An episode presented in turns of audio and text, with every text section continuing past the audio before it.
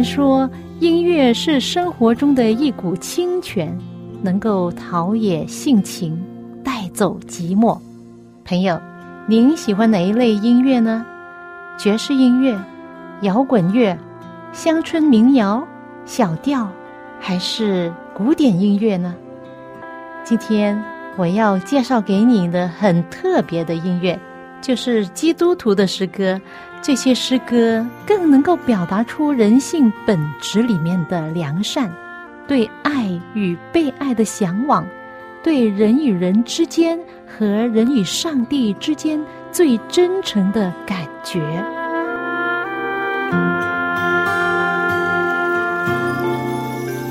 亲爱的听众朋友，您好，又到了我们走进心中的歌节目时间，我是肖阳。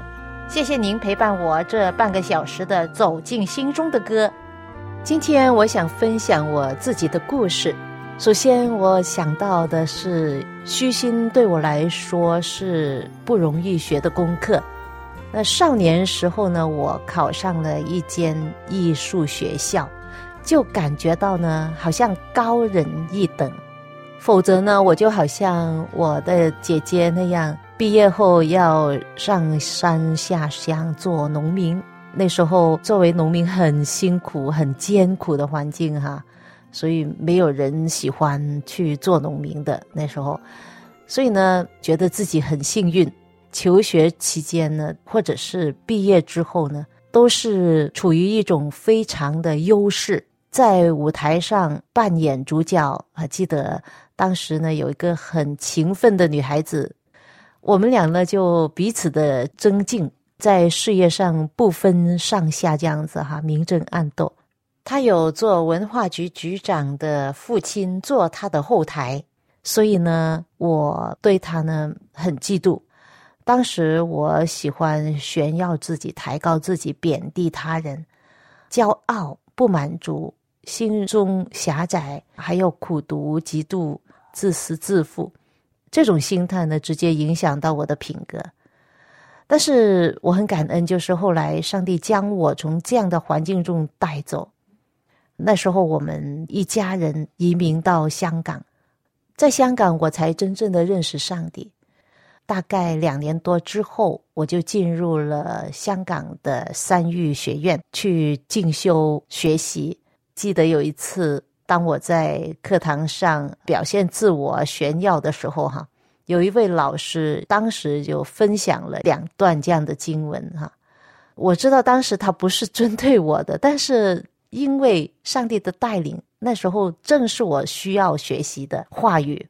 第一段是在马太福音十二章里面有一句话，其实这句话呢是引旧约圣经的，讲到耶稣，这里说。他不争竞，不宣让，街上也没有人听见他的声音。另外一段呢，是在腓立比书二章里面一段话：他本有上帝的形象，不以自己与上帝同等为强夺的，反倒虚己，取了奴仆的形象，作为人的样式。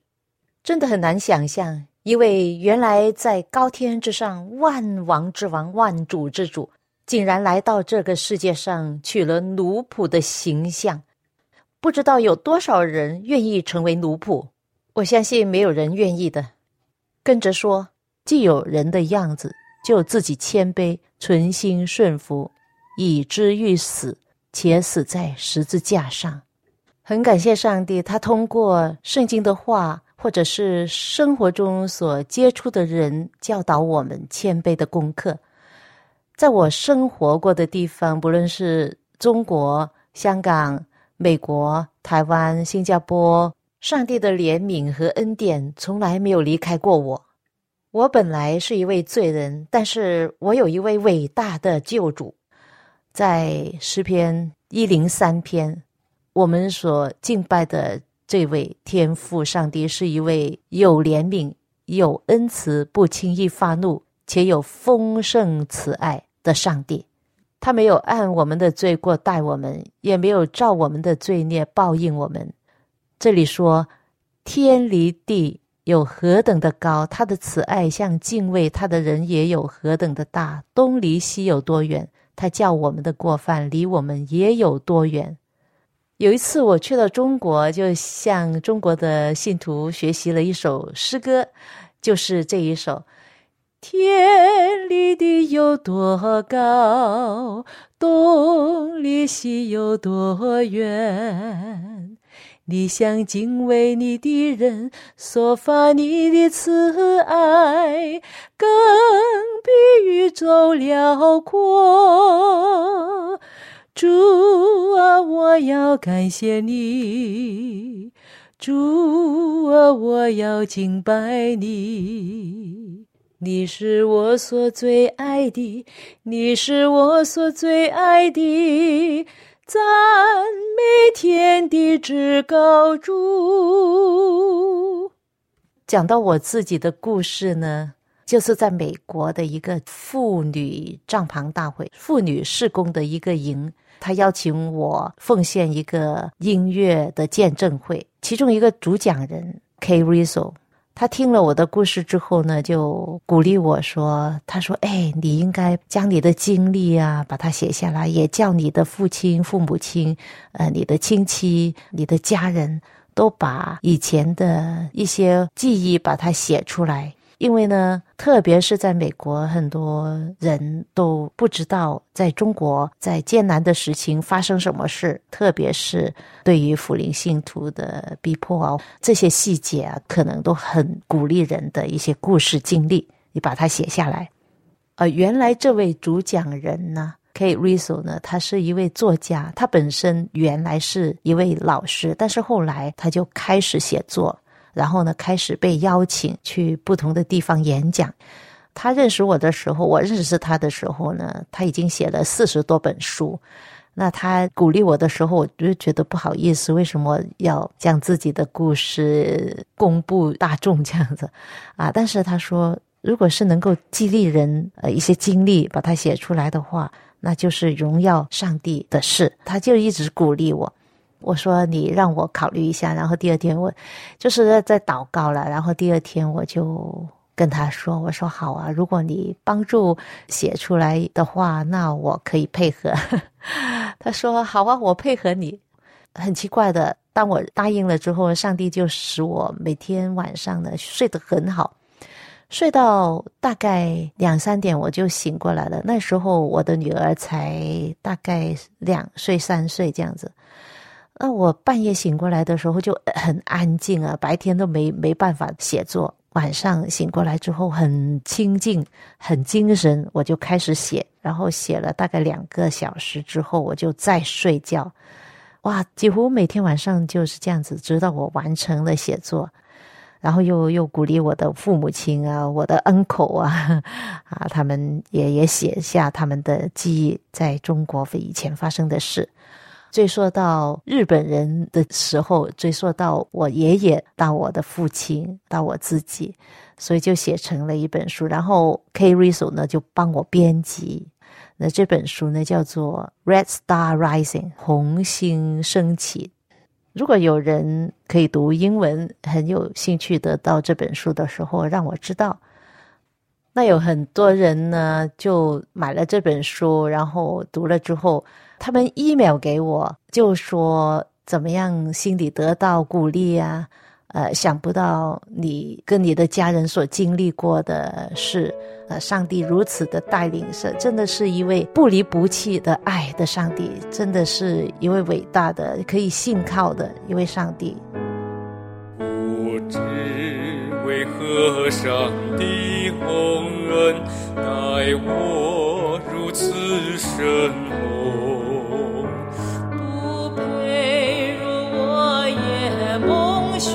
照靠主经的拯救，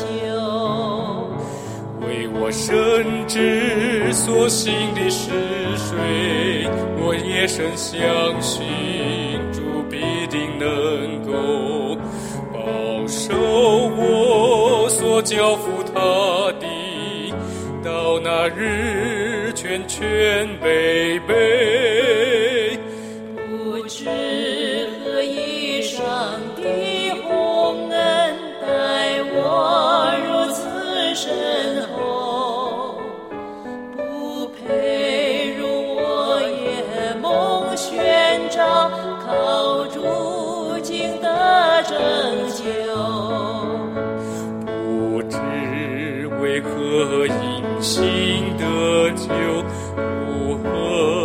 得主恩惠？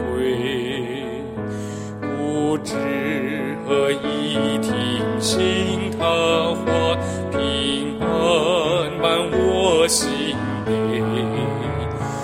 为我深知所信的是谁，我也深相信主必定能够保守我所交付他的，那日全全备备。这首美丽的诗歌是由我和傅正文弟兄所唱出给你的，名叫《深知所信》。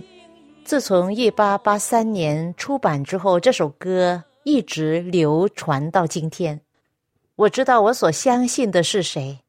其实每一个人的心路历程都不同，而我的家人和我所经历到的每一段的考验，既有天上一步步的带领，也有地上一串串的祝福。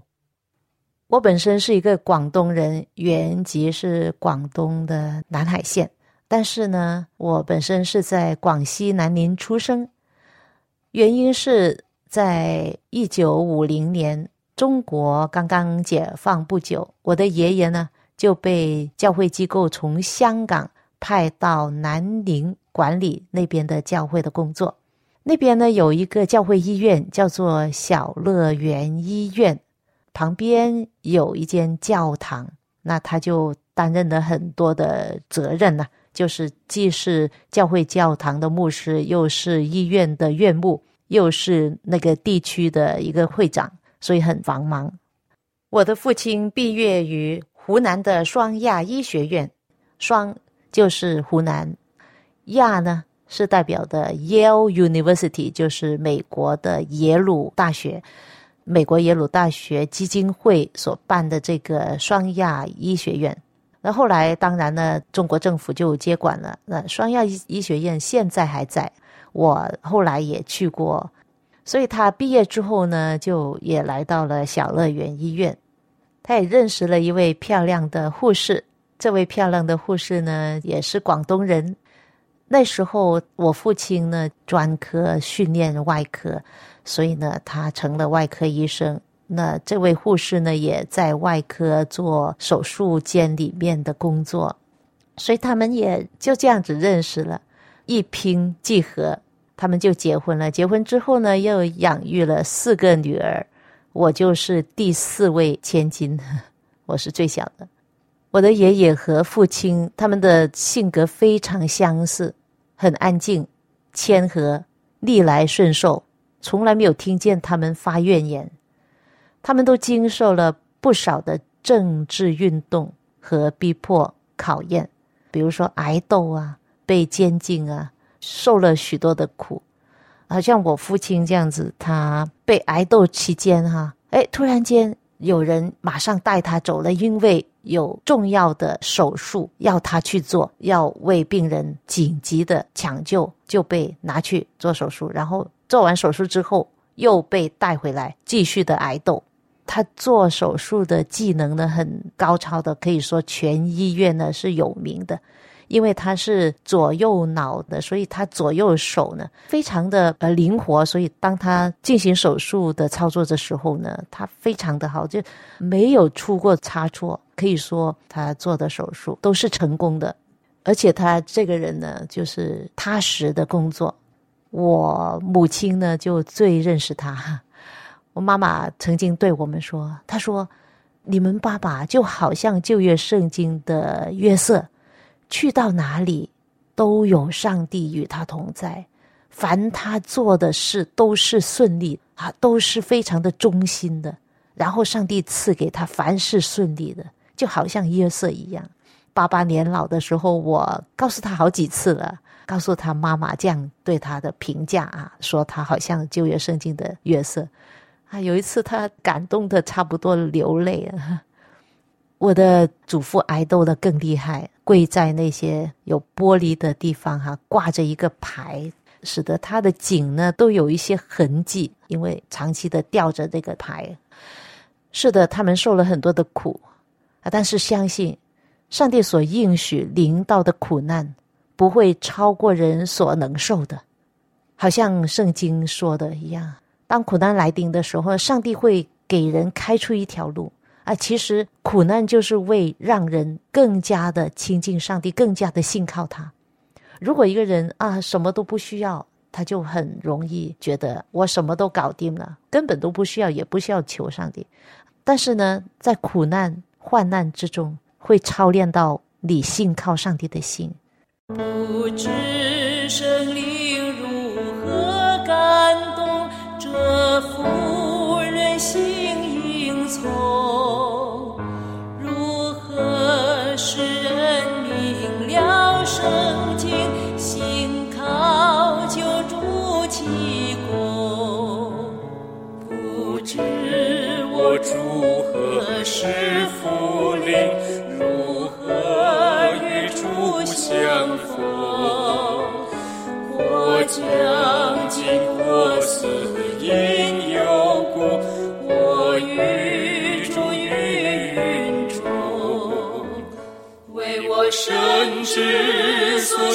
是谁，我也深相信主必定能够保守我所交付他的，到那日全全备备。事态的变动正是考验人的信心。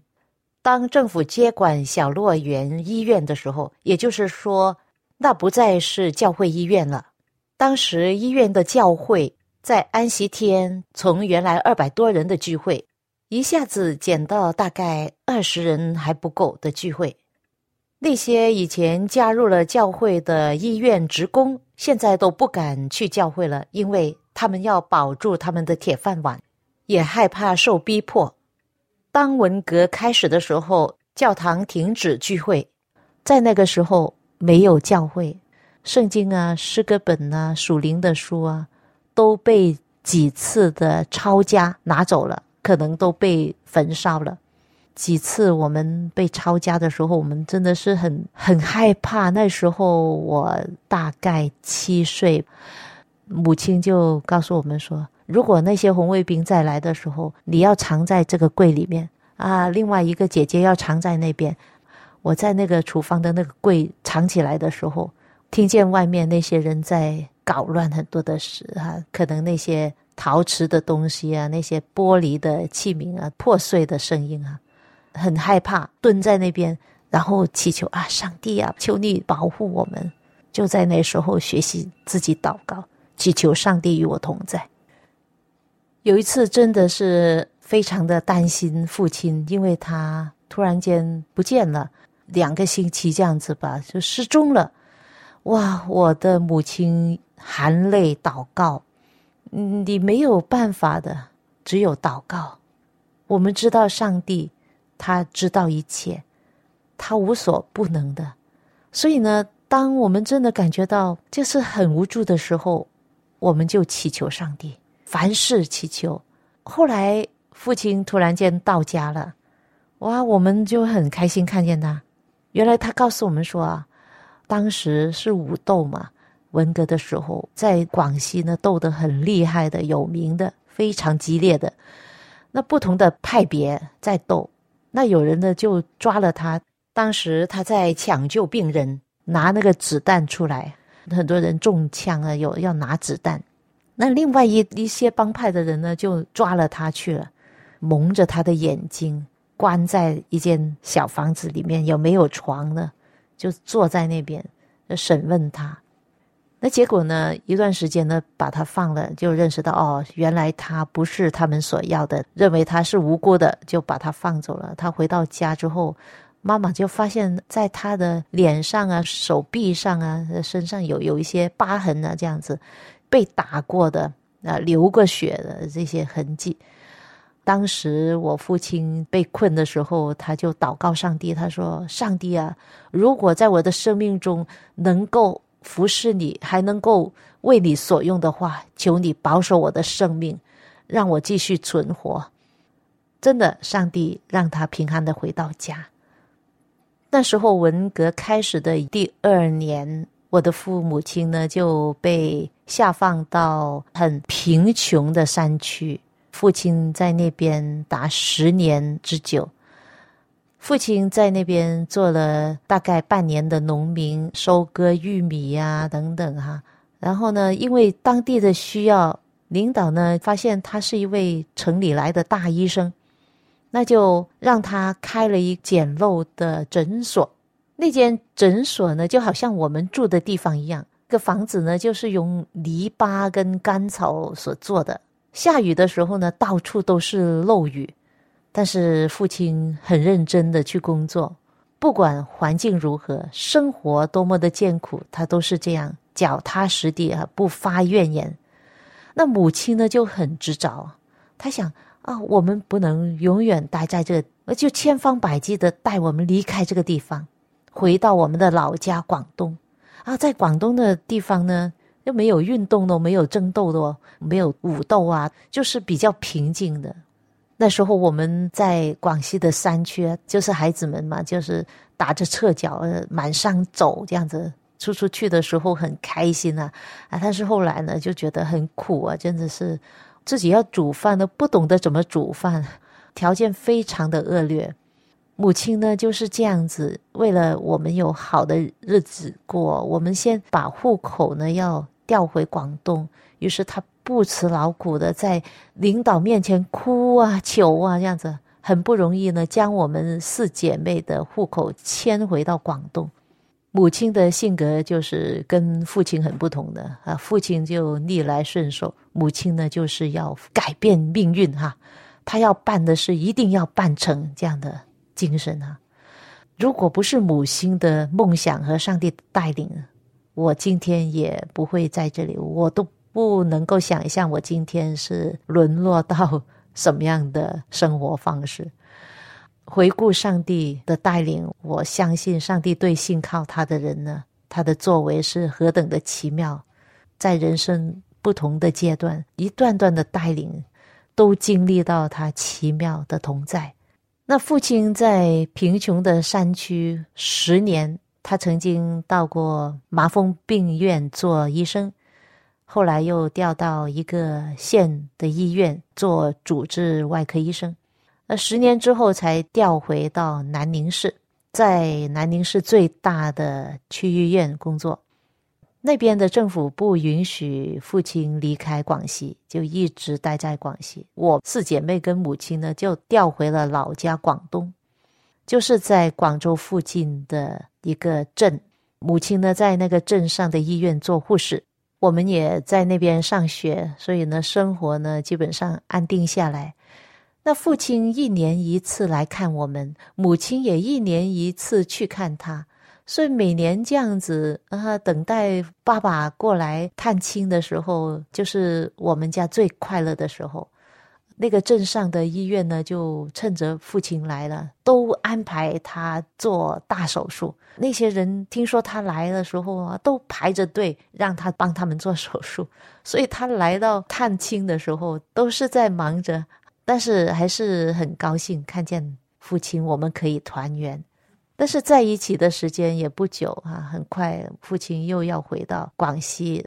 很奇怪，我政府一直。不给他迁回到广东与家人同在哦。你看，父亲在贫穷的大山区十年，然后调回到城市，然后又过了十年，一家人两地分居啊，还可以忍受得到，因为那时候没有逼迫了啊。文革结束，他调回来城市，然后就没有政治运动了，这日子呢就好过很多了。当时的政府不允许父亲离开广西，真的是上帝的美意。我们当时不知道，其实妈妈要全家人实现一个梦想，就是要离开中国。